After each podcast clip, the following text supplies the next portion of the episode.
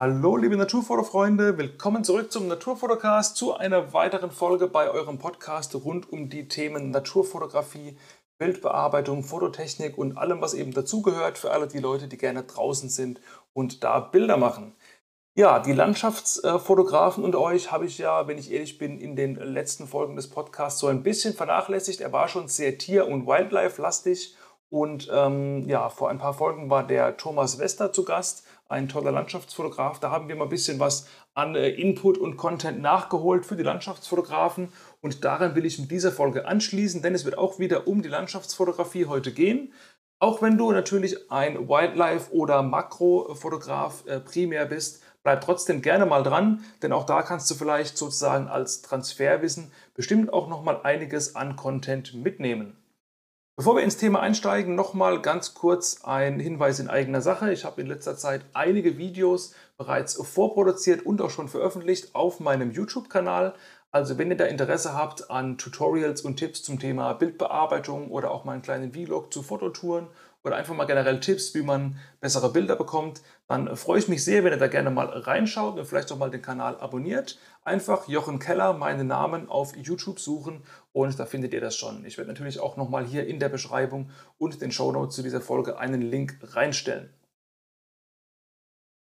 Jetzt aber mal wirklich zum Wesentlichen in dieser Folge, dass das Intro nicht so lang wird. Ich spreche heute mit den Lerke Brothers, sage ich jetzt einfach mal so, mit ähm, Max und Sebastian Lerke, zwei Zwillingsbrüder aus Köln, die in der Landschaftsfotografie quasi parallel zueinander gewachsen sind in den letzten Jahren und inzwischen schon viele Orte bereist haben und richtig tolle Bilder machen und entsprechend natürlich auch über ganz viel Know-how verfügen und die auch sehr frei damit umgehen und ganz vieles von ihrem Wissen mit euch teilen. Wir sprechen am Anfang so ein bisschen, ähm, ja, wie es so ist, als äh, Zwillingsbrüder quasi parallel sich an die Fotografie heranzutasten, ob man da irgendwie Konkurrent ist oder sich eher gegenseitig hochpusht.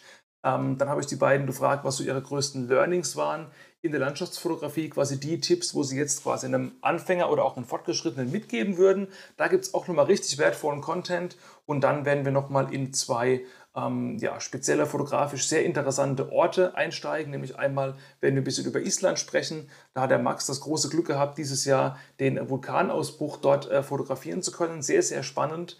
Und ähm, Sebastian wird noch ein bisschen was über die Alpen und die Bergregionen ähm, in Deutschland, Österreich, Schweiz berichten und auch da noch ein paar interessante Infos mit euch teilen. Also, das erwartet euch quasi in diesem Podcast. Ist ein sehr nettes Gespräch geworden und ich wünsche euch jetzt einfach mal viel Spaß damit mit Max und Sebastian Lerke und sage wie immer, let's go, Musik ab und viel Spaß beim Zuhören.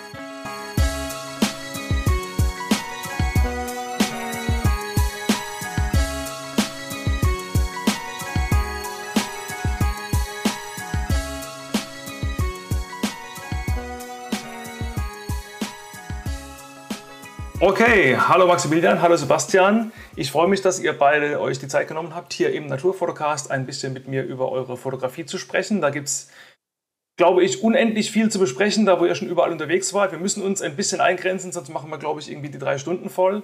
Aber ich habe eben schon ein paar ähm, Ideen, worüber wir sprechen könnten. Aber da schauen wir einfach mal, wo uns die Reise hinbringt. Genau, die übliche Anfangsfrage, die einfach jeder in meinem Podcast bekommt. Die Zuhörer äh, wissen genau schon, was kommt. Ähm, wie soll das anders sein am Anfang, dass ihr euch vielleicht noch mal ganz äh, kurz vorstellt und ähm, einfach mal kurz erzählt, wie ihr denn überhaupt zur Fotografie und eben insbesondere zur Landschaftsfotografie gekommen seid. Ob das vielleicht wirklich das erste war, was ihr fotografisch gemacht habt oder, oder ob ihr vielleicht aus einem ganz anderen Bereich kommt. Keine Ahnung, erstmal Business-Porträts oder Architektur gemacht und dann irgendwie geswitcht. Genau, wie war das denn so? Jetzt überlege ich, mit wem fange ich an? Einer von euch ist irgendwie fünf bis zehn Minuten älter oder Sekunden. Wer ist der Ältere? Ah, erstmal vielen, vielen Dank für die Einladung und dann würde ich direkt mal das Wort an meinen älteren Bruder Sebastian übergeben. Okay, genau. wunderbar. Bis, bis vor kurzem noch gedacht, es ist eine Minute, bis uns unsere Mutter dann mal nach äh, satten 29 Jahren eröffnet hat, dass es doch zwei Minuten sind, die zwischen uns liegen. Ähm, aber sind relativ schnell nacheinander gekommen. Okay. Ähm, genau, also habe schon verraten, 29 Jahre, ähm, Sebastian aus Köln. Und ähm, zur Naturfotografie bzw. Landschaftsfotografie. Es kam eigentlich daher, dass ich 2016 ähm, durch mein Studium nach Asien ähm, gegangen bin und in Asien dann äh, studiert habe. Und ich bin, bevor ich in meiner äh, Stadt, in der ich studiert habe, das war in Bangkok, ähm, bin ich eine Zeit lang durch China gereist und habe halt ganz stümperhaft mit meinem Handy ein paar Fotos gemacht. Ein Kumpel hatte eine kleine Digicam dabei und irgendwie hat das auch dann am Anfang einem gereicht. Ähm, wobei man dann doch, je größer und je gewaltiger die Landschaften geworden sind, was in China definitiv der Fall ist, ähm, irgendwann gemerkt hat, ja, es, es, reicht halt irgendwie nicht mehr. Es, ist, es wird den eigenen Ansprüchen mit dem Handy irgendwie nicht gerecht. Man kann das nicht aufnehmen, was man irgendwie aufnehmen möchte. Mhm. Und es war eigentlich sehr prägend, dass dann auf Reisen, wie man ja dann immer wieder Leute kennenlernt, jemand war, der eine Spiegelreflexkamera dabei hatte und ich dann damit auch ein paar Fotos gemacht habe und mir gedacht habe, hey, es macht mir irgendwie viel, viel mehr Spaß. Die Resultate sind viel, viel besser ähm, sodass ich dann im asiatischen Markt in Bangkok dann in eine kleine Mall gegangen bin, so eine kleine Techie-Mall und äh, mir dort dann meine erste Kamera gekauft habe. Und so hat das Ganze dann irgendwie angefangen. Ähm, es war tatsächlich sehr durch die Reisen getrieben. Mhm. Also sehr durch das Reisen in Asien dann auch während meines Studiums dort, weil man wahnsinnig diverse Natur ähm, entdeckt hat und gesehen hat und das dann halt einfach irgendwie fotografisch festhalten wollte. Und so hat sich das dann daraus aus so einer kleinen Reisefotografie irgendwie entwickelt. Weißt du noch, welche Kamera das war damals? Genau, ich habe eine ganz kleine Nikon gekauft, eine D3300 äh, mit dem ganz normalen kleinen Standard-Kit-Objektiv. Mhm. Jetzt im Nachgang schlägt man natürlich dann irgendwie die Hände über den Kopf und denkt sich, ach, hätte man damals schon eine größere Kamera gehabt, irgendwie ähm, eine Vollformat oder was auch immer. Aber ja. Nachgang ist natürlich immer schlauer. Man muss natürlich auch erstmal reinrutschen und es muss einem Spaß machen, bevor man da irgendwie richtig Geld in die Hand nimmt. Ne? Ja, klar, es war bei mir auch so. Ich bin im Grunde, ich war zwar nicht in Asien, sondern in Deutschland, aber bin auch irgendwann äh, bei YouTube irgendein Video gesehen, das irgendwie cool aussah. Ich glaube, so ein Zeitraffer-Video war es. Dann wollte ich wissen, wie geht das? Da braucht man einen Spiegelreflex. Äh, Mediamarkt-Prospekt aufgemacht. Ach, da ist gerade irgendeine Canon. Reingehen, kaufen und rumprobieren. Yes, Team Canon. Team Canon, okay. Max, du, du bist Team Canon. Ähm, wie war es bei dir? Bist du äh, ähnlich reingerutscht oder ganz, andere, ähm, ganz anderer Weg? Ja, also hallo auch erstmal von meiner Seite aus. Ähm, auch 29, zwei Minuten jünger, deswegen ähm, ja, starte ich mal als Zweiter jetzt durch. Ähm, bei mir war es tatsächlich ganz anders. Zwar auch auf einer Reise, aber auf einem City-Trip in Budapest. Da haben wir dann ähm, einen Sonnenuntergang oben vom Hügel mit Richtung Parlament geguckt und war echt episch, also super, super schön. Und dann das auch die, die Handykamera irgendwie gezuckt und Fotos gemacht und dann gedacht, jetzt hast du irgendwie coole Shots rausgekriegt und drauf geguckt, war natürlich alle unscharf und links neben mir stand tatsächlich wer mit einer Canon. Mhm. Und wie es dann so üblich ist, man äh, eignet sich das dann doch irgendwie an, ähm, dass man dann auch ins Team Canon gekommen ist, hat er auf jeden Fall mir dann seine Bilder gezeigt von der Kamera und ich dachte so, ey Mensch, das ist knackenscharf und sowas brauchst du irgendwie auch. Und dadurch, dass tatsächlich meine Mutter auch früher immer schon oder unsere Mutter früher schon viel fotografiert hat und uns auch immer gezwungenermaßen fotografiert hat, habe ich dann zu ihr gesagt, Mensch, hast du Erfahrungen? Da hatte einer eine Canon. Was sagst du dazu? Meint, ja, früher hatte ich auch immer Canon, hat dann irgendwie im Keller geguckt, sogar noch zwei ganz, ganz alte, verstaubte Objektive ausgekramt und so ist dann dazu gekommen, dass ich mir 2015 auch meine erste Canon geholt habe, die 550D damals. Okay, ich, ich überlege jetzt gerade, das heißt, Sebastian war quasi früher dran mit der Fotografie. Oder war das quasi parallel? Der eine war in Asien, der andere in Deutschland? Oder hat einer den anderen so ein bisschen angefixt? Weil das klingt ja schon sehr, sehr unabhängig voneinander, ne? Genau, es war tatsächlich unabhängig voneinander. Also Max und äh, meine Mutter oder unsere Mutter haben sich am Anfang eine Kamera geteilt, ähm, weil, weil wir noch gar nicht wussten, macht das halt überhaupt Spaß. Und es hat sich eigentlich vermutlich sogar echt bei uns beiden parallel entwickelt. Bei mir dann irgendwie in Asien, Max, als der dann hier in Deutschland war. Ähm, und wir haben da auch noch gar nicht so groß und viel über Fotos geredet. Man hat die Kamera dabei gehabt, man hat ein bisschen rumgespielt, man hat ein bisschen fotografiert. Und ich glaube, es hat sich dann total parallel voneinander entwickelt, wenn ich so zurückdenke. Und dann war man das erste Mal hier gemeinsam in Köln fotografieren und hat dann eigentlich so ein bisschen gemeinsam auch dieses Hobby entwickelt. Aber bis zu diesem Zeitpunkt war das wirklich total unabhängig voneinander. Ja. Und am Anfang war es sogar bei mir auch so, dass ich echt vielen Städten unterwegs gewesen bin und eher auch so Architektur und Gebäude fotografiert habe, gar nicht so sehr landschaftsbezogen. Und dann äh, hat mich der Basti irgendwie gepackt und meinte, ey Mensch, guck mal Norwegen, da kann man wild campen, hast du nicht irgendwie Bock drauf, da mal irgendwie eine, so eine acht Tage Route zu starten? Und ich sage, ach jo, lass doch mal machen, ist doch eine ganz coole Idee, auch irgendwie eine Herausforderung für einen selber. Mhm. Ja, und dann ist man das erste Mal so richtig krass mit der Natur und der Kamera in Verbindung ähm, in Berührung gekommen und so hat sich das dann ja schon ziemlich schnell rasant dann über diesen Urlaub und auch danach darüber hinaus entwickelt. Ja. Jetzt, jetzt habe ich überlegt, ob man, ob man sich quasi als, als Brüder, die quasi immer parallel sich das aufbauen und ihr seid ja zwischen auch durchaus erfolgreich. Ja, ihr verdient auch nebenher schon ein bisschen Geld äh, mit der ganzen Sache. Ihr habt äh, recht große Instagram-Accounts, beide. Ähm, ist es quasi so, dass man sich die ganze Zeit eben gegenseitig pusht und irgendwie vielleicht Aufträge zuschiebt oder irgendwie gemeinsam Reisen plant? Oder ist da vielleicht auch so ein bisschen Konkurrenz drin, dass man irgendwie denkt, ah, warum hat der jetzt irgendwie 1000 Follower mehr als ich? Oder ah, den Auftrag hätte ich auch gern gemacht. Also wie, wie ist das so? Ich glaube, das ist so, so, ein, so ein bisschen was von allem, vermute ich einfach mal. Ja, also ich glaube, da muss man ein bisschen differenzieren. Also ähm, zum einen kann man, also um die eine Frage zunächst einmal mit aufzugreifen, ob wir da auch gemeinsam Reisen machen. Wir hatten eigentlich bisher jetzt jedes Jahr in den vergangenen Jahren, gut, das letzte Jahr mit Corona war ein bisschen ein Sonderstatus, ja, ähm, haben wir eigentlich immer eine Fotografiereise. Ey, waren wir auch unterwegs in der Schweiz. Ist korrekt, wir waren auch unterwegs in der Schweiz, aber normal haben wir immer so einen, so einen ein, zwei Wochen Trip gemeinsam, ähm, wo es irgendwo hingeht, wo wir wirklich sagen, da machen wir halt nur Fotografie, ähm, Wandern und Outdoor. Ähm, haben wir tatsächlich letztes Jahr auch in der Schweiz gemacht, ist korrekt, ähm, stimmt, habe ich ganz vergessen, ähm, weil es sonst irgendwie immer in den Norden ging. Und also das machen wir auf jeden Fall. Was die Aufträge angeht, ähm, sind wir schon ein bisschen unterschiedlich zum Teil unterwegs. Also ähm, ich mache tatsächlich mehr in die Richtung auch Bergsport und mehr in die Richtung Berge. Und Max ist ja dann, das kann er gleich auch selber erzählen, ein bisschen noch in einer anderen Richtung. Ähm, wir haben uns aber schon Aufträge auch hin und her äh, gegenseitig zugeschoben.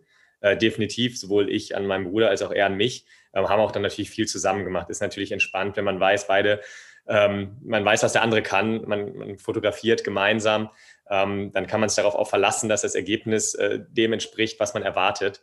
Ähm, und das macht es natürlich dann viel entspannter, wenn man zu zweit unterwegs ist, als wenn man, ich sage jetzt mal, eine Laie dabei hat und irgendwelche Produkte fotografieren muss und dann nicht weiß, dann möchte man das Model vielleicht mal tauschen, man möchte sich vielleicht mal selber vor die Kamera stellen und weiß aber eigentlich gar nicht, was am Ende bei rumkommt. Und das macht es natürlich dann, wenn man gemeinsam sowas abarbeitet, viel, viel mehr Spaß. Können wir aber auch direkt äh, guter Bruder, böser Bruder spielen, auf deine Frage nämlich zurück, ähm, ob es irgendwie auch mal Reibereien gab. Also na klar, ne, es wäre gelogen, wenn es nicht irgendwie mal Reibereien gegeben hätte ja, oder wenn man, ähm, wenn man dann irgendwie neidisch auf das andere Bild war. Ähm, das kommt auch sicherlich immer noch ähm, vor. Aber man muss halt immer so jetzt gucken, also am Anfang sicherlich, weil es dann so irgendwie so schon Konkurrenz war und ey, man war noch nicht so weit und ähm, dann hat man auch so ein bisschen noch auf die Followerzahl geguckt oder geguckt, ey krass, jetzt hast du bei denen einen Auftrag, kannst du mich da irgendwie mit reinholen und war schon darauf neidisch. Das ähm, will ich oder glaube ich wollen wir beide auch gar nicht so wirklich abstreiten ähm, und dass man sich dann mal irgendwie neckt auch, auf jeden Fall. Ich glaube aber, dass es hm, jetzt zum aktuellen Stand der Dinge, gerade weil wir auch ähm, viele Aufträge zusammen, auch zuletzt jetzt in diesem und ähm, letzten Jahr gemacht haben, so ist, dass man ähm, ja auch eher guckt, hey, was kann der andere für Perspektiven entwickeln, die du vielleicht nicht gesehen hast? Ne? Mhm. Ne? Wo kann der eine vielleicht einen unterstützen? Oder dann guckst du dir die Bilder vom anderen an und denkst, ey, mega cool, die Perspektive, die habe ich gar nicht gesehen. Und vielleicht kriegt man beim nächsten Trip es dann hin, auf dieses Detail dann auch mehr zu achten. Ne? Und so ist es eigentlich ganz, ganz cool, weil wir eigentlich so den, denselben Vibe haben, wenn wir zusammen sind. Ähm, und dann aber doch sehr speziell dann irgendwie doch mal was anderes noch finden. Und das macht es irgendwie auch so ein bisschen aus, denke ich. Ja, und zumal, ähm, dass man schon sagen kann, dass wir unterschiedliche Stärken haben. Also das äh, von den Motiven und von den, von den Bildern, die wir machen, das sieht vielleicht für eine Laie immer sehr ähnlich aus, ähm, ist aber dann doch, wenn man genauer hinschaut, schon unterschiedlich von dem, was wir können. Also wir haben, glaube ich, beide jeweils Dinge, wo ich sagen würde, das kann der eine ein bisschen besser, das kann der andere ein bisschen ja. besser. Äh, und das ist natürlich dann auch ganz schön, wenn man es da etwas ergänzt. Ja. Wie ist es bei dir auf deinen Trips? Hast du auch irgendwie so einen Travel Buddy, mit dem du öfter unterwegs bist oder wie schaut es da bei dir aus? Ähm, ja, ich habe äh, viele Fotokollegen, denen ich öfters mal unterwegs bin, also wo man auch mal zusammen ein Wochenende eine Tour macht oder vielleicht auch mal irgendwie eine Woche unterwegs ist. Ähm, ich, ich kenne das auch so ein bisschen, dass man irgendwie, also bei Tierfotografie zum Beispiel, man sitzt irgendwo in einem, in einem Ansitz, beide haben irgendwie Kamera im Anschlag, haben das gleiche Szenerie vor sich und da kommt der Vogel und beide ballern los. Und dann gucke ich irgendwie nach rechts, was der auf der Kamera hat und er hat ein viel geileres Bild gemacht als ich. Und, so, und dann, dann, Scheiße, warum habe ich das nicht? Genau, so. Dann, dann laufen bei mir, ich, ich nenne das immer so positive Competition. Ja, ich sitze mit jemandem drin, wo ich genau weiß, der ist genauso gut wie ich, wenn nicht sogar ein bisschen besser. Und dann gucke ich mhm. rüber und sehe, der hat ein besseres Bild gemacht wie ich. Dann denke ich im Grunde gleichzeitig zwei Sachen. Erstens denke ich, geil, ich freue mich für dich, dass du so ein richtig cooles Bild gemacht hast. Bitte mach noch eins, ich gönne dir noch eins. Und gleichzeitig denke ich, du, du Arsch, ich will das Bild auch, hör auf das Bild zu machen, so ungefähr. Vielleicht, vielleicht kennt ihr das auch so ein bisschen, dass man irgendwo im, im gleichen Moment denkt, Mensch, ich will es auch haben, warum hat der es? Und andererseits denkt, ey, geil, dass er es hat, freut mich für ihn. Ja. Ne? Ich meine, ich mein, bei, bei Tierfotografie ist es ja wirklich nochmal so, dass es jedes, das ist eigentlich so das krass Faszinierende an Wildlife, dass jedes Bild, welches du schießt, egal ob einer neben dir ist oder nicht, eigentlich ja einzigartig ist. Ne, weil schon alleine um, ähm, der, der, der Winkel, der sich dann so minimal verändert, die mhm. Brennweite, die du nutzt, weil du ja meistens ne, richtig, richtig große Brennweiten nutzt, ist es einfach so, dass jedes Bild ein Unikat ist. Und das, finde ich, macht es in dem Bereich irgendwie so spannend. Und generell, was, was, was Bilder anbelangt, muss man auch einfach sagen, dass hm, ja häufig die, die kleinen Details das, das dann irgendwie nochmal ausmachen, wo sich dann ja mhm. exakt mhm. was verändert. Das ist das, was du ja auch gerade gesagt hast, wo man dann schon auch mal dem anderen über die Schulter guckt und so, hey, was hast du irgendwie gerade geschossen, zeig da mal her. Ne? Ja, aber eben ist, ist, wie du gesagt hast, also wenn man sich gegenseitig quasi inspiriert und eben ich sehe Dinge, die der andere nicht sieht, der andere sieht Perspektiven, die ich nicht sehe und also es ist im Grunde ist es ein Win-Win am Ende des Tages immer. Ja, so, also würde ich definitiv so unterschreiben oder wir bestimmt auch, ja. Ja. Ich habe mir noch eine Frage aufgeschrieben. Ah, ist, ich glaube, die ist schwierig zu beantworten. Vielleicht kriegen wir es irgendwie hin. Ähm, wie, habt ihr euren Stil, wie habt ihr euren Stil gefunden? Beziehungsweise welche Fotografen oder, oder Looks haben euch inspiriert, um zu sagen, ey, ich will, ich will meine Bilder eher von der Farbstimmung her in die Richtung bearbeiten, weil ihr habt ja schon eher so den, ich sage jetzt mal, korrigiere mich, wenn du die Begriffe nicht magst, eher so ein bisschen den, den bisschen moody, bisschen entsättigt, also nicht so, nicht so knalle Farben. Ich sehe kein knalles Rot, kein knalles Pink, ähm, alles so ein bisschen eher mystischer. Ähm, Habe ich das überhaupt richtig beschrieben oder, oder seht ihr es völlig anders? Hm, also jetzt spreche ich Max für mich. Ähm, bei mir ist es tatsächlich so, dass ich eigentlich so ein gar nicht klassischer Moody-Typ bin, sondern ähm, ich würde mich eher als klassischer Mix-Typ bezeichnen, denn ich bin irgendwie jede Jahreszeit für sich besonders und aktuell arbeite ich eigentlich zumindest so, was mein jetzt zum Beispiel Instagram-Feed anbelangt, dass ich ähm, so ein bisschen Jahreszeiten übergreifend mit den Farben spiele. Und klar, wenn man in den, und das meinst du wahrscheinlich, wenn man eher auch in den Norden fährt, ne, Island, Norwegen, Färöerinseln, dann kriegst du automatisch diesen moody, mystischen Vibe rein, mhm. weil du mhm. halt nicht wie jetzt irgendwie in südlicheren Regionen immer Sommersonne, Sonnenschein hast, sondern es halt auch häufig auch einfach trüb, regnerisch, neblig ist. Ne? Ja. Und ähm, ja, so ja, lernt und liebt man irgendwie alle Facetten dann zu lieben, weil man die Natur einfach nicht beeinflussen kann. Ne? Ja, also ich würde ich würd mich da so bedingt anschließen. Ähm, ich finde halt, und das wird nichts Neues sein, das werden auch schon die Menschen, die hier vorher mit dir gesprochen haben, gesagt haben. Also klar, zum einen Moody kann es natürlich sein, wenn es regnerisch ist und so weiter. Aber gerade dieses mystische, ja, etwas Sagenumhaftes, wenn du in Wäldern oder Bergen unterwegs bist, hängt ja schon auch viel mit der Tageszeit einfach zusammen. Ja, also es ist nichts ja. Neues zu sagen, wenn man früh morgens, spät abends unterwegs ist. Ich bin ein Fan von früh morgens, weil es halt ruhig ist, weil man relativ oft, wenn man Glück hat natürlich und das Wetter sich entsprechend anschaut, Nebel, nebelhafte Bedingungen haben kann. Ähm, und die gepaart mit, egal ob Sonne oder nicht Sonne, wirken halt automatisch mystisch. Dann muss man natürlich beim, beim Stil so ein bisschen für sich finden, möchte ich eine, also ich finde, einen der interessantesten Regler eigentlich, worüber sich ein Bild wahnsinnig definiert, ist halt eigentlich die Klarheit und die, die, die Texturen in den Bildern. Mhm. Da muss einfach jeder für sich entscheiden, möchte ich das Bild halt eher ein bisschen weicher darstellen und ein bisschen wirklich ne, dieses, diesen mystischeren, den dreamy Look hinbekommen oder will man halt ein total klares Bild haben, ne, wo die Kanten total scharf sind und so. Und das macht schon wahnsinnig viel, finde ich, im Bild aus. Ähm, und den Stil zu finden, ich glaube, das ist einfach eine Reise, die sich mit der Zeit halt entwickelt das kann man gar nicht so, so sagen. Was war denn so das Ziel? Also wenn ich meine Bilder von vor zwei Jahren anschaue, die würde ich am liebsten alle wieder neu bearbeiten, weil ich mir denke, jetzt habe ich einen ganz anderen Bearbeitungsstil. Ne, wo ich hier das sicher zustimme, ich, ja. da stimmen wir dir beide zu. Wo wir dir beide zustimmen, ist sicher dieses Entsättigte. Das liegt aber, glaube ich, einfach an der persönlichen Präferenz von uns ja. beiden, dass man halt irgendwie sagt, weniger ist halt mehr. Ne? Ich will halt gar nicht so sehr diese Hardcore-Farben in den Vordergrund stellen, außer es war was total Prägnantes, ähm, sondern eher die Szenerie und die Stimmung an sich.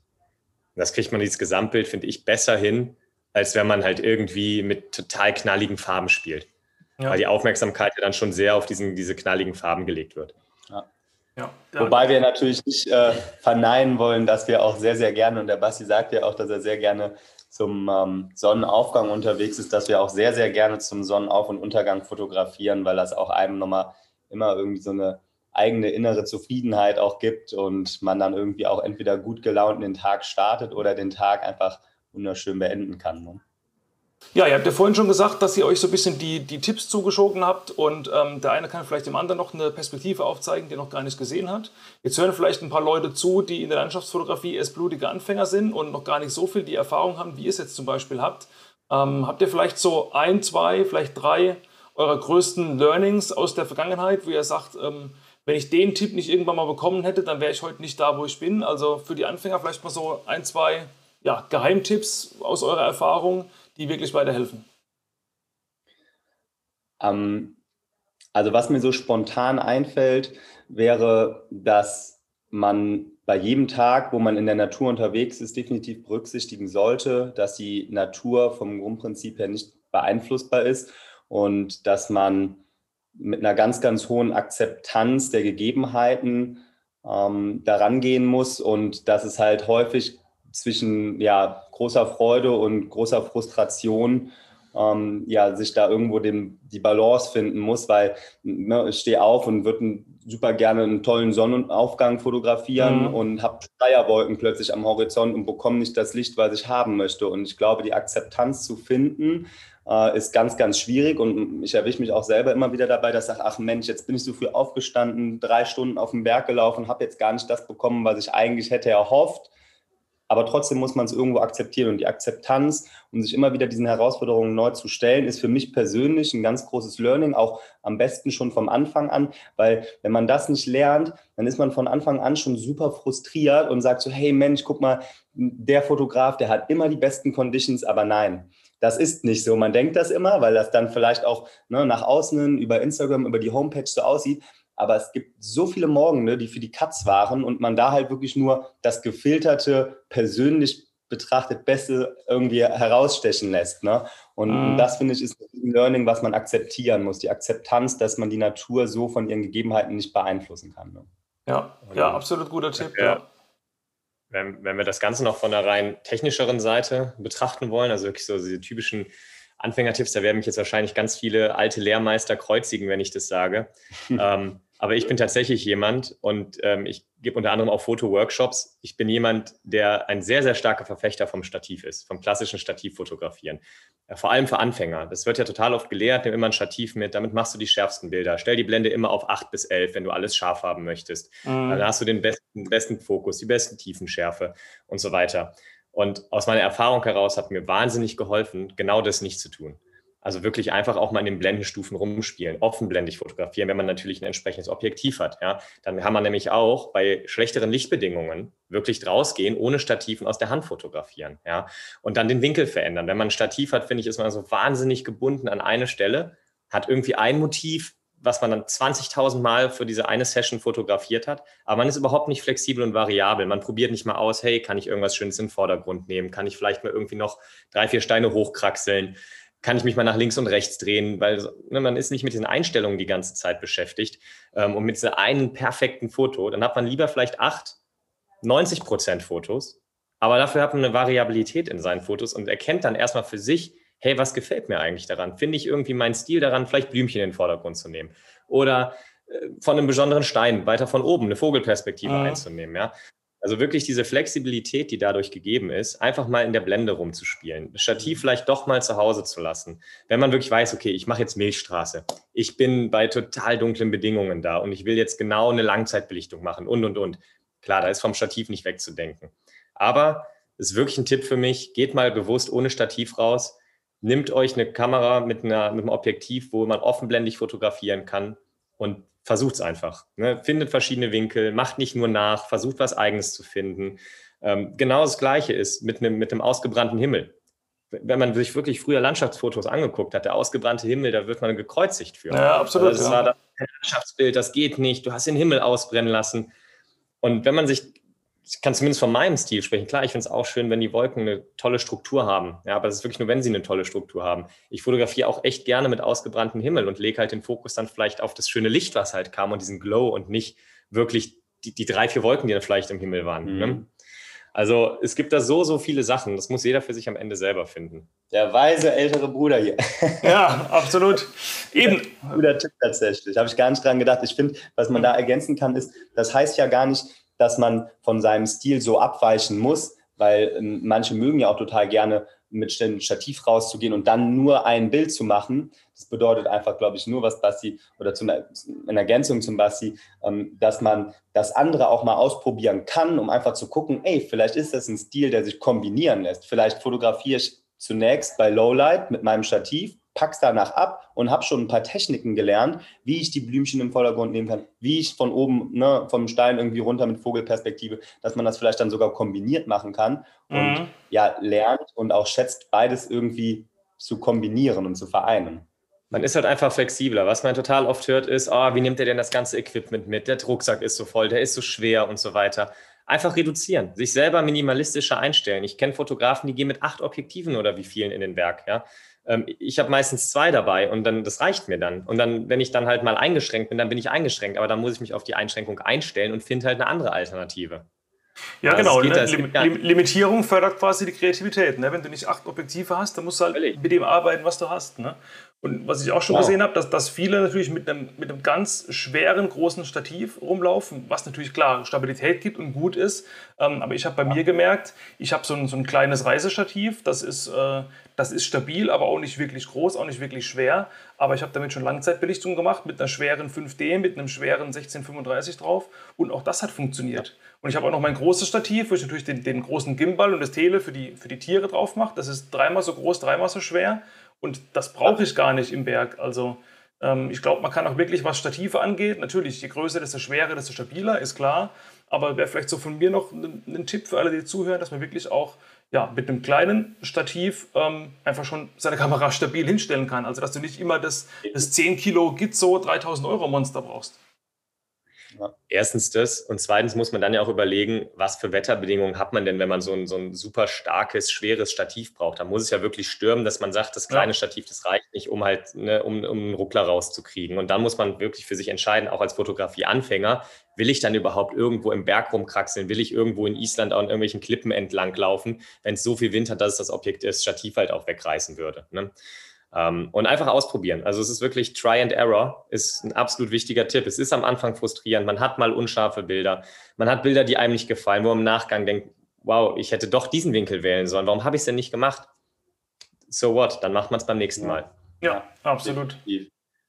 Ja, wo du jetzt gerade von deinem großen Objektiv gesprochen hast, ist das auch dein Lieblingsobjektiv? Das, das, ist schwer zu sagen. Natürlich, da es mein Hauptarbeitsgerät ist, mein Teleobjektiv, ist es irgendwo schon mein mhm. Lieblingsobjektiv, weil ich hauptsächlich eben, ich sag mal so 70% Tiere, 30% Landschaften mache. Ähm, ich habe quasi einen Tamron ja. 150, 600. Das ist im Grunde ein total billiges Objektiv. Das kostet heute neu 600 Euro. Für eine 600 mm Brennweite ist es ja gar nichts. Ähm, ich habe nee, jetzt seit kurzem auch an der, an der neuen Canon R6 dran. Und es ja. performt noch erstaunlich gut. Also natürlich wird ein natives RF oder EF-Objektiv, so eine große Festbrennweite, ganz anders performen, ist klar, kostet ja auch ganz anders Geld. Ähm, aber dafür, dass es wirklich so ein günstiges ähm, Objektiv ist, habe ich das jetzt schon fünf Jahre und bin super zufrieden damit. Also das ist tatsächlich ein Lieblingsobjektiv. So, so von, was die Schärfe angeht, Lieblingsobjektiv hatte ich 70-200 f4. Das habe ich vor kurzem sogar verkauft, obwohl ich es eigentlich mhm. wirklich gern habe. Aber das ist ein Objektiv, das ich nie benutzt habe. Ich habe für Landschaften mein 1635 2.8 von Canon Klassiker. Dann habe ich mein ähm, 24 bis 105 F4 nochmal gekauft, ähm, weil ich einfach nicht mehr so viel umstecken wollte unterwegs und so ein bisschen so, so ein, so ein immer drauf Objektiv habe. Klar, da, da büße ich natürlich ein bisschen. Allrounder. Genau, schöner Allrounder. Ich büße natürlich ein bisschen ähm, Blende, Offenblende ein. Ich büße auch vielleicht auch ein bisschen Bildqualität ein, aber das ist in meinen Augen eher minimal. Also ähm, ich glaube, da schleppe ich mich eher tot, wenn ich eine 35 1.4 Festbrennweite mitschleppe oder sonst irgendwas. Ähm, da gebe ich eben lieber mit meinem Allrounder raus und ähm, komme damit eben auch klar. Ja. So, jetzt hatte ich gerade wieder ein Standbild bei euch. ja, genau, wir hatten gerade noch technische Probleme, ich weiß auch nicht. Das kannst du ja rausschneiden, ne? Gell? Ja. So, vorhin ist schon mal das Wort Island gefallen. Das war auch so eines der Länder, das ich mir so ein bisschen aufgeschrieben habe. Ähm, da warst du ja vor kurzem unterwegs, Max, und du hast ja auch den, ähm, den Vulkanausbruch, der vor kurzem auf Island stattgefunden hat, sogar äh, fotografieren und filmen können, was natürlich absolut äh, beeindruckend war. Ich glaube, das ist auch so ein Erlebnis of a Lifetime. Ähm, bevor wir irgendwie so allgemein ein bisschen über Island philosophieren, würde mich vielleicht mal interessieren, bist du oder hast du in Deutschland gemerkt, oh, da bricht gerade ein Vulkan aus und hast sofort irgendwie äh, Flugticket gezogen und bist nochmal hin, um das mitzukriegen? Oder warst du einfach vor Ort und hattest äh, Glück, dass wirklich der Ausbruch quasi während deines Urlaubs, der ohnehin schon stattfand, ähm, losging? Also als wir ähm, den Urlaub geplant haben, da war die Erde schon am Brodeln und ganz viele Erdbeben in der Region. Aber ähm, geplant das oder konkret geplant, hey, da bricht gerade vielleicht ein Vulkan aus in naher Zukunft, lass uns mal nach Island fliegen. Ähm, das, war, das war nicht das Ziel. In erster Linie war das Ziel eigentlich nochmal wirklich polarlicher zu fotografieren und zu sagen, hey, März ist mit einer der besten Monate, wir haben alle irgendwie nochmal super Bock drauf und haben deshalb eigentlich die Flüge gebucht. Und dass der Vulkan dann tatsächlich ausgebrochen ist, als wir vor Ort waren, war für uns unfassbares Glück. Ähm, da musste man oder muss man aktuell immer noch, man reist mit einem PCR-Test ein, macht noch einen Test, geht in fünftägige Quarantäne, macht einen dritten Test und kann dann free traveln, wenn der Test eben auch negativ ist. Und an dem Tag ist dann wirklich abends irgendwie, haben wir die Polarlichter gejagt, haben sie tatsächlich auch gesehen, mhm. waren super happy, sind zurück und ich guckte auf mein Handy um 3.30 Uhr nachts und mein Bruder, der Basti, schrieb mir so, ey, hast du schon gesehen, der Vulkan ist ausgebrochen. und wir so, wie, wie, der Vulkan ist ausgebrochen? Weil wir waren natürlich überhaupt nicht dafür bereit, dadurch, dass wir ja Polarlichter irgendwie als Ziel hatten und ähm, dann, dann konnten wir irgendwie gar nicht wirklich schlafen, weil wir direkt die Helikopterunternehmen ähm, kontaktieren wollten, um zu gucken, ob wir irgendwie eine Chance bekommen, da noch einen, einen Platz frei zu kriegen und dann halt direkt hinzufliegen, weil man wusste ja gar nicht, kann man dorthin wandern, ist die Gegend überhaupt freigegeben, wie sind die Gegebenheiten generell. Ne? Und das war dann für uns natürlich mega, mega spannend. Die Herzen haben von uns allen sehr viel höher mhm.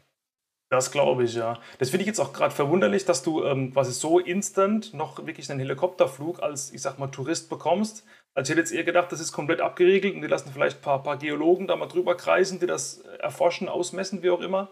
Also das ja. war, da, war, das genau. wirklich, war das wirklich so, so, so Glück gehabt oder, oder ist das dort quasi auch schon so ein kleiner Industriezweig, so für den Fall, wenn mal wirklich was passiert, haben die drei, vier Helis äh, parat, um da auch mal ein paar, paar Touris äh, drüber fliegen zu lassen? Ja, also ähm, ich muss sagen, die, die, die Messungen waren vorher schon recht eindeutig, auch dass Reykjavik als Hauptstadt, die recht nah dran liegt, ähm, nicht gefährdet sein mag. Auch eine durchaus kleinere Stadt, die dort, ich glaube, fünf, sechs Kilometer von entfernt ist, auch nicht gefährdet sein wird.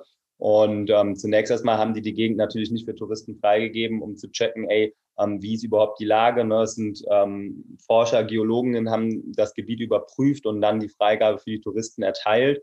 Ähm, wir hatten das riesige Glück dadurch, dass wir schon vorher mit ähm, Unternehmen in Kontakt waren für Kooperationen auf Island und die am Morgen danach direkt äh, bei Öffnungszeiten angerufen haben und die haben dann gesagt, ey, es sind riesige Wartelisten, obwohl der Tourismus ja eigentlich gerade zum Erliegen auf Island gekommen ist, dadurch, mhm. dass eben jeder Isländer auch hinfliegen wollte.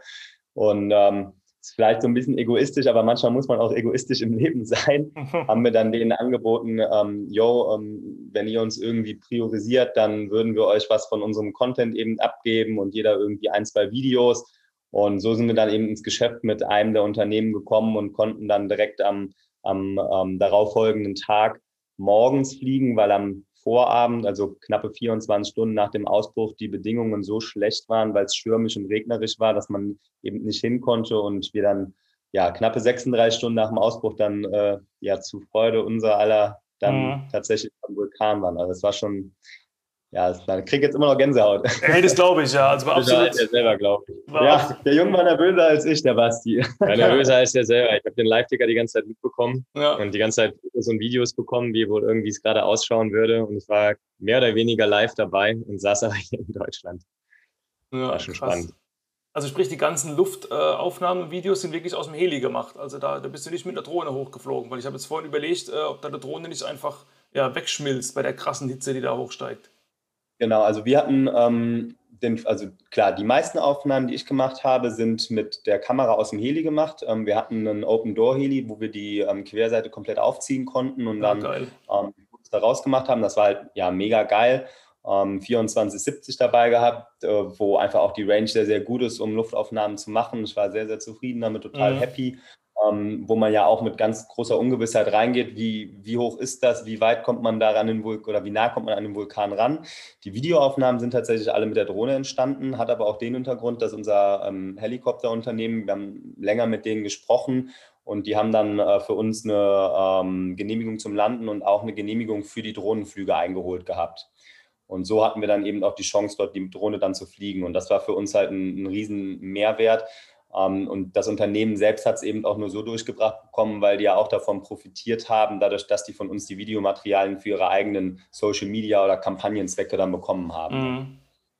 Also waren die auch entsprechend dahinter, um eine Genehmigung zu holen. Und man muss sagen, wir hatten zusätzliches Glück, weil ähm, unser Helikopter ist ähm, von einem ähm, Privatheli-Platz geflogen und nicht von dem ähm, lokalen Flughafen aus Reykjavik raus. Die Helikopter konnten alle am Morgen nicht starten, weil es total neblig und diesig war. Und wir sind so eine Stunde von Reykjavik weggestartet, recht nah an der Küste gelegenem Ort und konnten dann als tatsächlich einziger Helikopter an dem Morgen rüberfliegen. Und ähm, da war dann kein anderer Heli oder kein anderes Flugzeug in der Luft, als wir dann auch dort waren. Entsprechend war das Drohnefliegen natürlich dann für uns super entspannt. Ne? Mhm.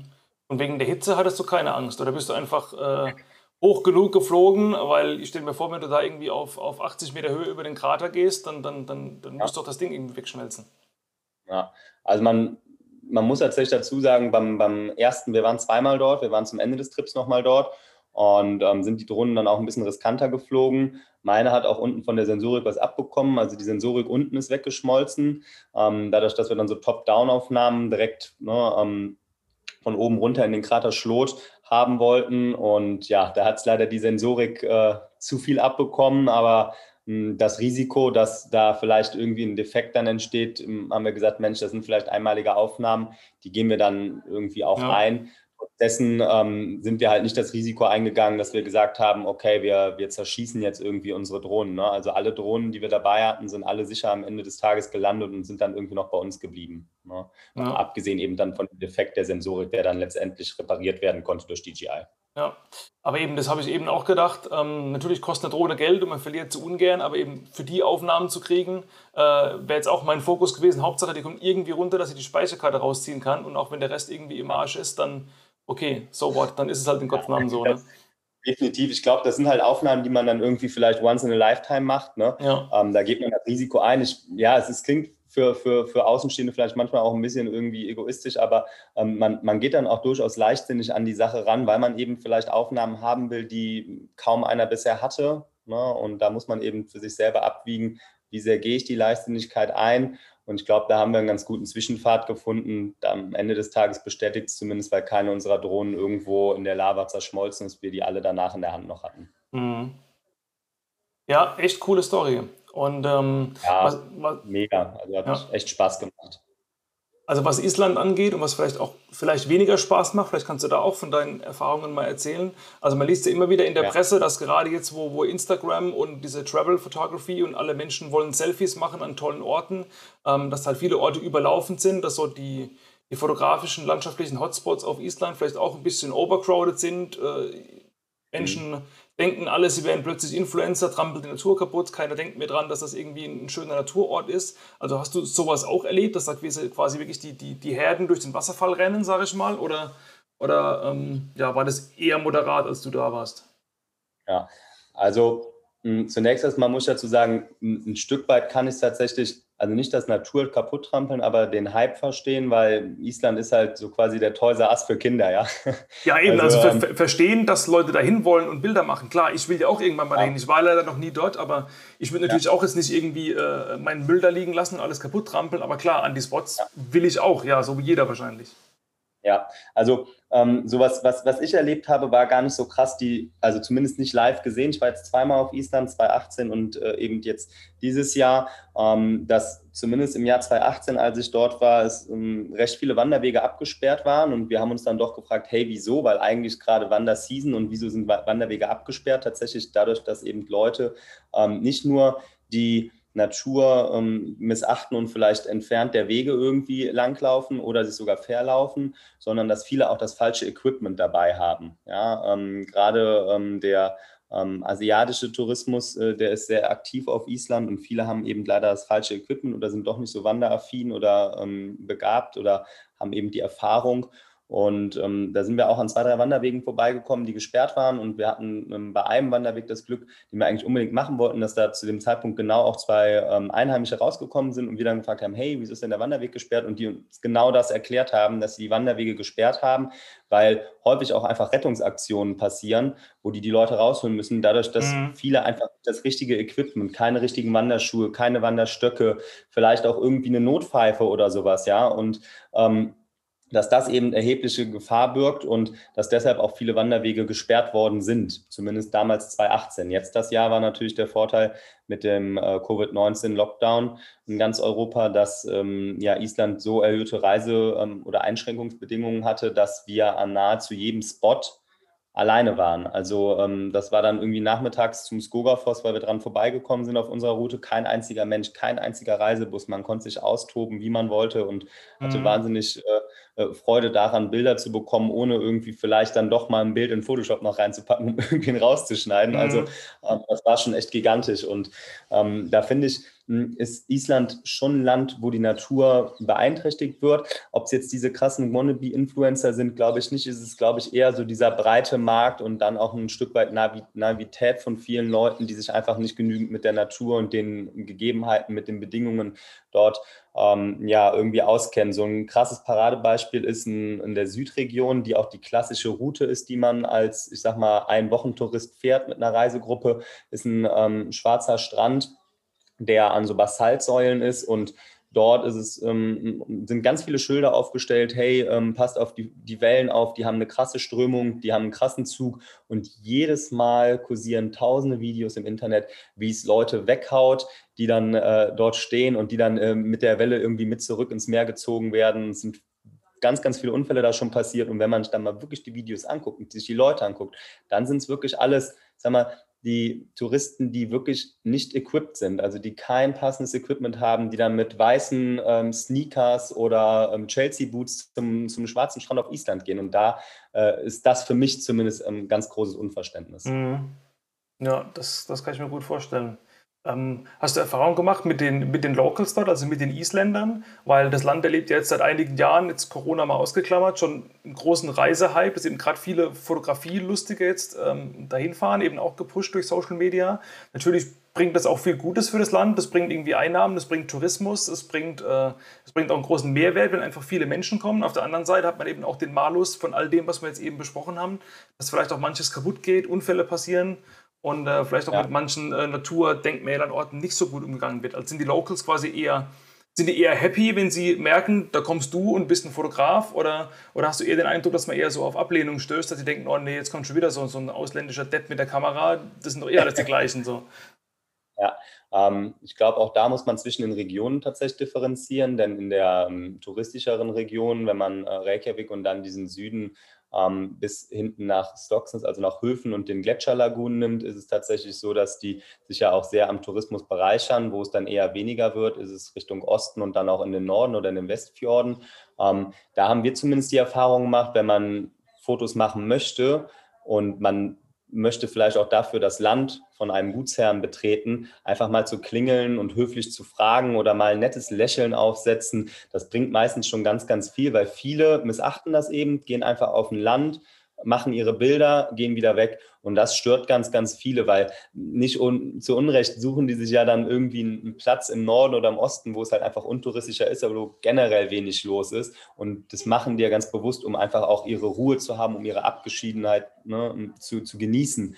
Und wenn man da mal hingeht und sagt, ey, wie sieht's aus, könnten wir eventuell Bisher haben wir es noch nicht erlebt, dass das auf Ablehnung getroffen ist. Und ich glaube, wenn man mit einer offenen Kommunikation und einem schönen Lächeln da irgendwie dran geht ähm, und, und freundlich zu den Menschen ist, dann kann man auch eigentlich Freundlichkeit von, von denen dann auch ähm, ja, entgegenbekommen. Ja, so ist zumindest meine Erfahrung auf, in beiden Jahren, als ich dort war. Mhm.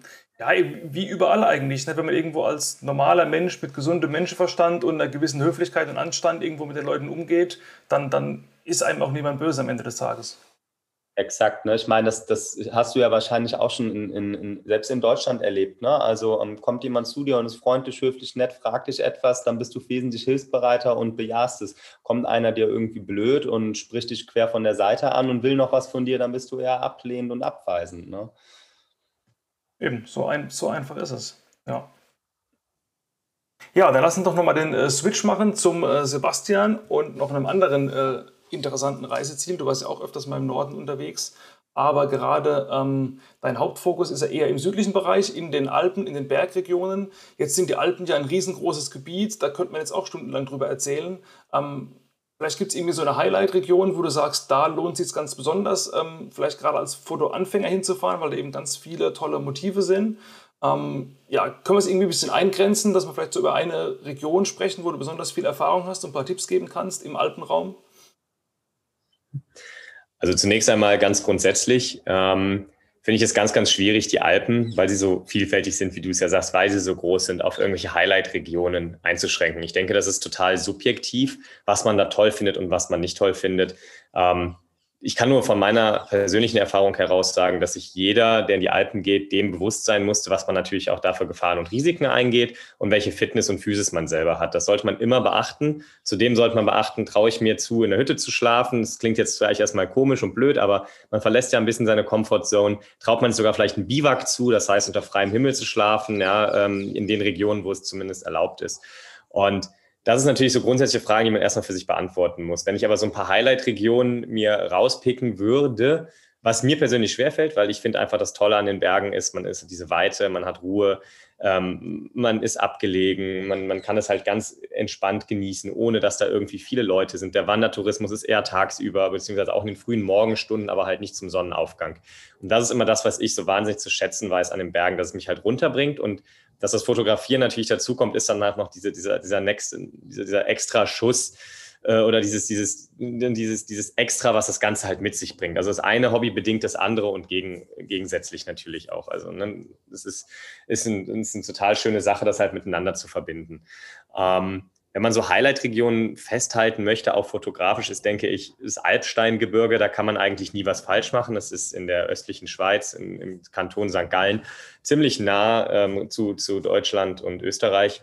Ähm, da hat man eine sehr schöne Rundwanderungen, schöne Rundwanderwege, wahnsinnig viele diverse Motive. Äh, das ist auch gar nicht so hoch, es ist nicht so gefährlich, wobei Gewerke muss man immer relativieren, sind immer gefährlich, aber im Vergleich zur Region, wo man halt auch wegloses Gelände hat. Ich glaube, da kann man als Anfänger ganz, ganz, ganz viel mitnehmen. Ähm, dann ist natürlich die Region in der Schweiz rund ums Berner Oberland wahnsinnig schön, super divers. Da, da wollten wir auch mal hin. Sind wir noch nie gemeinsam hin, das ist korrekt. Äh, ich war da schon das ein oder andere Mal. Ähm, das Berner Oberland ist wahnsinnig schön. Ähm, da hat man auch einfachere Routen, da hat man schwierige Routen bis zu sehr schweren Routen. Also da kann man wirklich sehr, sehr hochalpin unterwegs sein. Aber man kann auch das hochalpine Gebirge von, von etwas Distanz natürlich auch genießen. Ähm, da gibt es total tolle Routen. Ein Beispiel ist das Augst-Matthorn, ähm, wo man nicht nur Landschaft fotografieren kann, sondern auch dann Wildlife, wenn man daran interessiert ist, weil dort wahnsinnig viele Steinbock-Kolonien sind. Ähm, das ist echt toll. Man fotografiert dann quasi Richtung Eigermönch-Jungfrau auch sehr viel. Echt eine schöne Route. Mhm. Ähm, aber auch alles Richtung Wengen und weiter weg Richtung Kleine Scheideck etc. Echt tolle Region. Kann man wirklich nur so jeden ans Herz legen.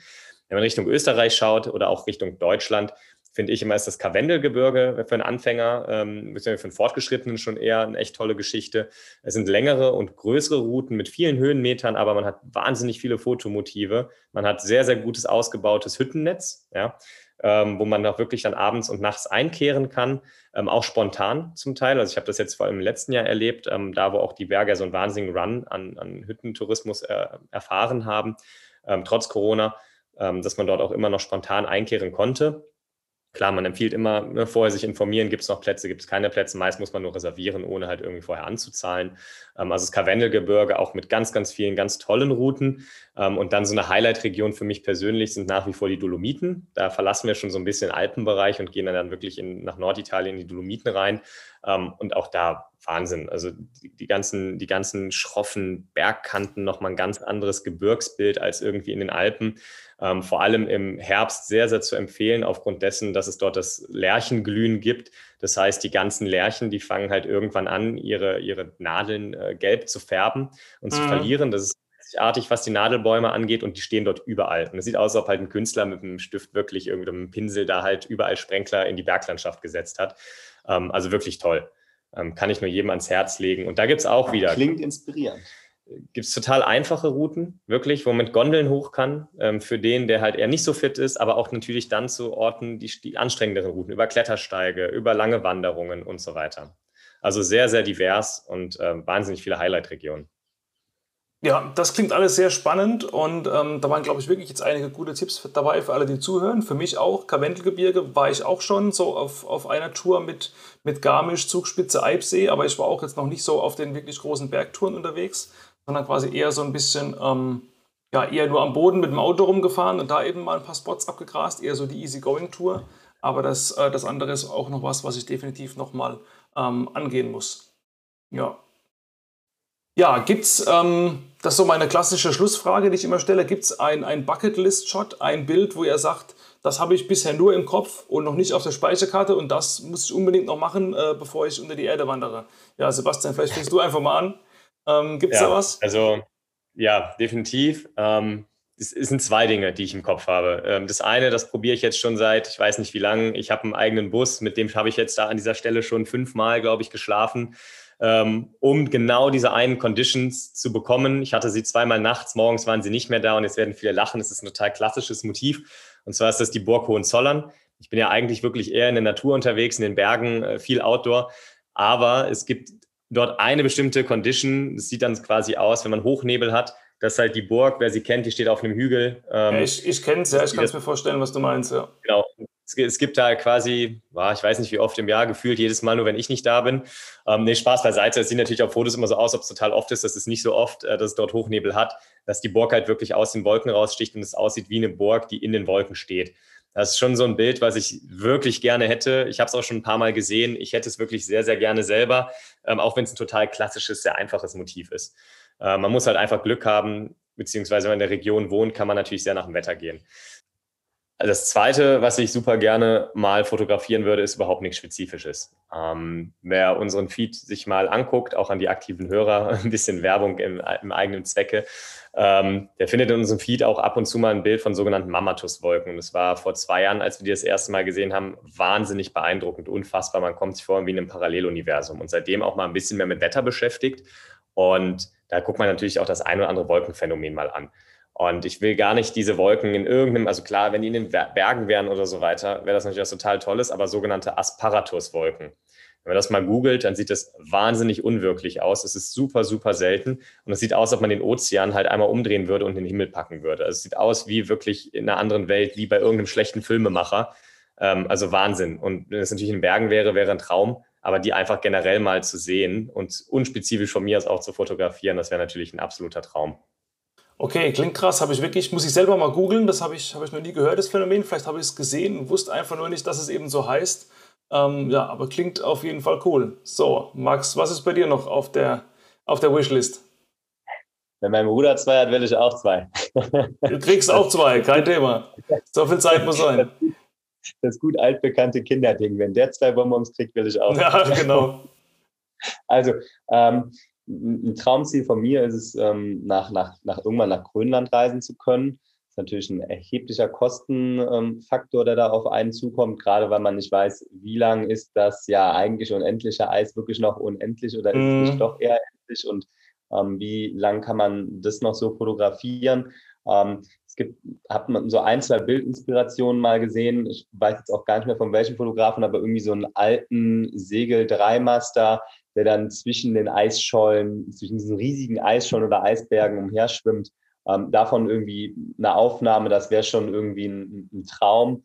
Ähm, generell das Land zu verwirklichen, wäre ein Traum. Und ähm, das, das Zweite, das, da sind wir irgendwie gar nicht drauf zu sprechen gekommen, ist aber auch überhaupt nicht schlimm. Ich ähm, tauche auch super gerne und äh, eigentlich versuche ich das in jedem Urlaub mit einzubeziehen, aber bisher immer nur mit einer GoPro unter Wasser gefilmt und ähm, würde super gerne ein Unterwasser-Case für ähm, meine, meine Kennen haben und dann ist es mir eigentlich recht egal, welchen Hai, aber einfach irgendein Hai, so das erste Mal einen richtig mhm. knackscharfen Hai zu fotografieren, das wäre schon irgendwie so, ja, ein Traum von mir.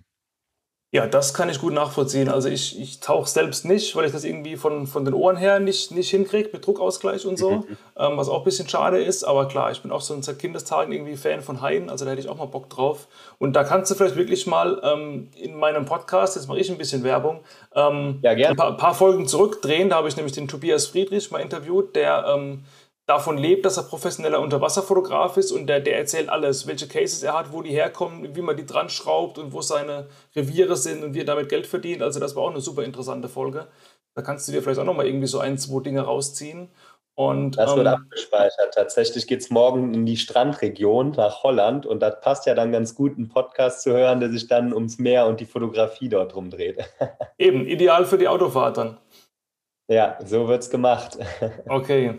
Ja, ihr Lieben, super, dass ihr euch die Zeit genommen habt. Also die, die Zuhörer hören das jetzt natürlich nicht, aber wir hatten einige Internet-Issues hier. Also wir sind irgendwie zwei, dreimal aus dem, aus dem Zoom rausgeflogen, mussten nochmal irgendwie resetten. Ähm, das habe ich jetzt natürlich schön äh, fein rausgeschnitten, dass ihr das da draußen nicht merkt. Aber dass ihr trotz der widrigen Umstände hier noch äh, bis zum Schluss mit drin geblieben seid, hat wirklich super viel Spaß gemacht.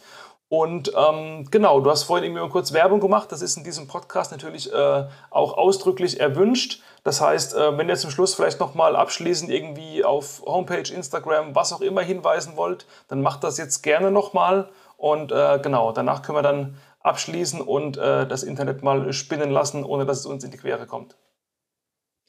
Perfekt, dann fange ich wieder an. Ähm, ja, besten Dank auch erstmal für die Chance, natürlich hier mit dir zu quatschen. Hat uns auch wahnsinnig viel Spaß gemacht, äh, mal so ein bisschen über die Fotografie, äh, über das, was uns äh, prägt, ausgemacht hat, äh, wo wir gerne unterwegs sind, ein bisschen zu quatschen. Ähm, ja, wenn ihr, wenn ihr Interesse daran habt, ähm, ich glaube, das kommt nicht so oft vor, dass Zwillinge zusammen auch viel unterwegs sind und fotografieren. Äh, schaut gerne mal auf unseren Kanälen vorbei. Äh, mein Bruder Max, den findet ihr auf ähm, maximilian.lerke bei Instagram. Ähm, da findet ihr auch die Homepage verlinkt. Und mich findet ihr äh, unter sebastian.lhe. Ähm, also ein bisschen anders als mein Bruder. Auch da ist die unsere oder meine Homepage äh, mit verlinkt.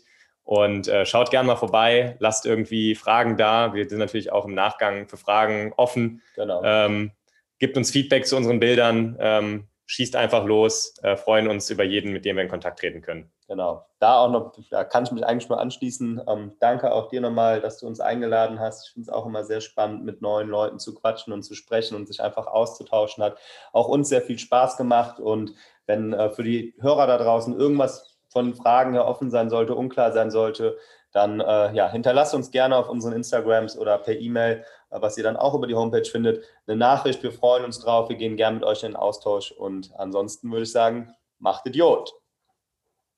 Genau, ein schönes kölsches Wort zum Schluss. Da kann ich im Grunde nicht mehr viel hinzufügen. Genau, ich werde natürlich die äh, Accounts, Homepages und so weiter wie üblich in den äh, Show Notes und der Beschreibung zur Podcast-Folge verlinken, dass ihr, liebe Zuhörer, natürlich genau wisst, wo ihr draufklicken müsst. Dann macht das bitte, weil die Jungs machen wirklich ganz tolle Bilder.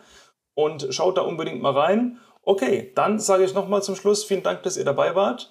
Und ja, an alle Zuhörer, ich hoffe, da war einiges dabei für euch dabei, was ihr für eure eigene Fotografie nochmal mitnehmen könnt. Und ja, dann sage ich wie immer, ciao, ciao, macht's gut und wir hören uns im nächsten Monat wieder bei der nächsten Folge im Naturfotocast. Das war's mit dieser Folge im Naturfotocast. Vielen Dank, dass du bis hierhin zugehört hast und ich hoffe, da war einiges dabei, was du für deine nächste Fototour direkt umsetzen kannst. Zum Schluss noch ein paar ganz kurze Hinweise in ein, zwei Minuten. Bleib bitte noch mal ganz kurz dran. Ich würde mich freuen, wenn du den Podcast abonnierst. Das hilft dir, dass du immer up to date bleibst und auf deiner bevorzugten Podcast-Plattform oder App, wo du jetzt gerade hörst, immer die neuesten Folgen direkt angezeigt kriegst und nicht mehr mühselig suchen musst.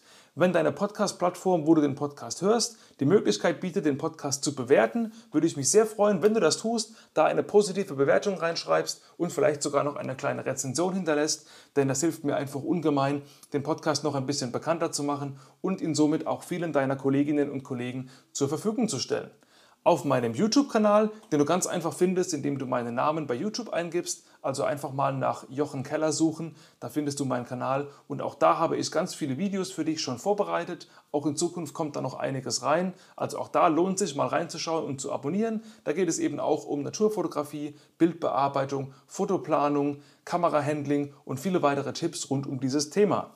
Zum Schluss freue ich mich umso mehr, wenn du noch auf meiner Homepage vorbeischaust, kellerfoto.de. Dort gibt es zum Beispiel ein kostenloses 40-seitiges E-Book, das heißt Fliegende Vögel fotografieren. Da habe ich eben vieles Wissen, was ich mir über die Jahre des Vögelfotografierens angeeignet habe, zusammengeschrieben und gebe dir das komplett kostenlos an die Hand, wenn du da Interesse daran hast. Weitere Infos und Produkte und natürlich meine ganzen Bilder gibt es eben auch auf meiner Homepage, also kellerfoto.de, freut sich auf deinen Besuch. Okay, dann nochmals vielen Dank fürs Zuhören und ich freue mich, wenn du wieder einschaltest bei der nächsten Folge im Naturfotocast. Peace out und ciao und bis dahin.